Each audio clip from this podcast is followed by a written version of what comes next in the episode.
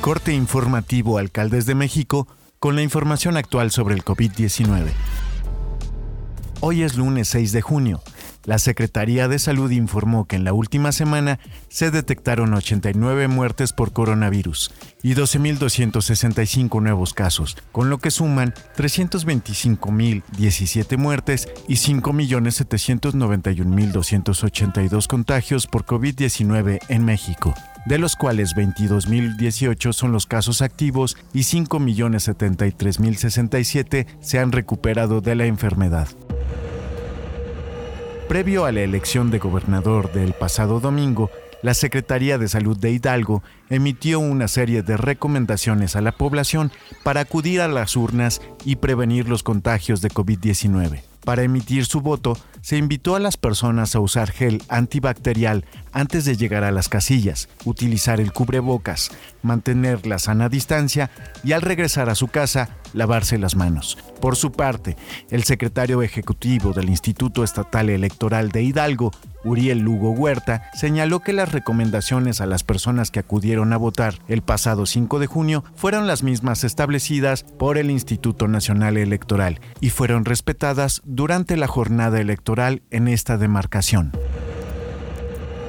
En Ciudad Madero, llaman a padres de familia para que mantengan los filtros sanitarios desde casa y así evitar que sus hijos acudan a la escuela con síntomas de gripe o temperatura, situación que podría agravarse con el surgimiento de nuevos casos de COVID-19 y el riesgo de que vuelvan a cerrar los planteles educativos. Edgar Ábalos, regidor y coordinador de la Comisión de Educación en Ciudad Madero, dijo que en las escuelas se mantienen los protocolos sanitarios y no se ha bajado la guardia, manteniéndose al tanto de las modificaciones en el semáforo epidemiológico. Indicó que si el estudiante presenta algún síntoma de gripe o tos, es preferible que se queden en casa y que los atiendan médicamente para evitar cualquier tipo de contagio.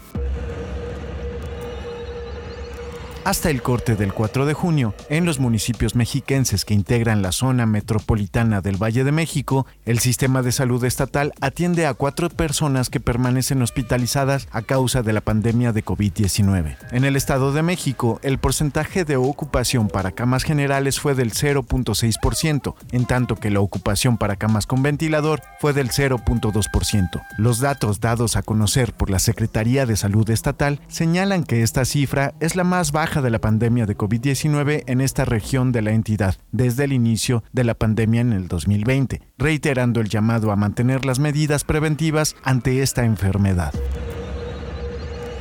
El estado de Puebla no registró muertes asociadas a COVID-19 en las últimas horas y extendió a 39 los días consecutivos manteniendo el reporte en cero, informó José Antonio Martínez García, titular de la Secretaría de Salud Estatal. El funcionario señaló que los contagios de coronavirus han ido en aumento en los últimos días, ya que durante el fin de semana anterior hubo 56, 25 el viernes, 21 el sábado y 10 el domingo, siendo la cifra más alta desde que concluyó la cuarta ola. Precisó que 21 de 217 municipios concentran los 226 casos activos que hay en el estado, con 215 pacientes que reciben tratamiento ambulatorio y 11 más hospitalizados, de los cuales dos están graves y requieren asistencia con ventilador mecánico.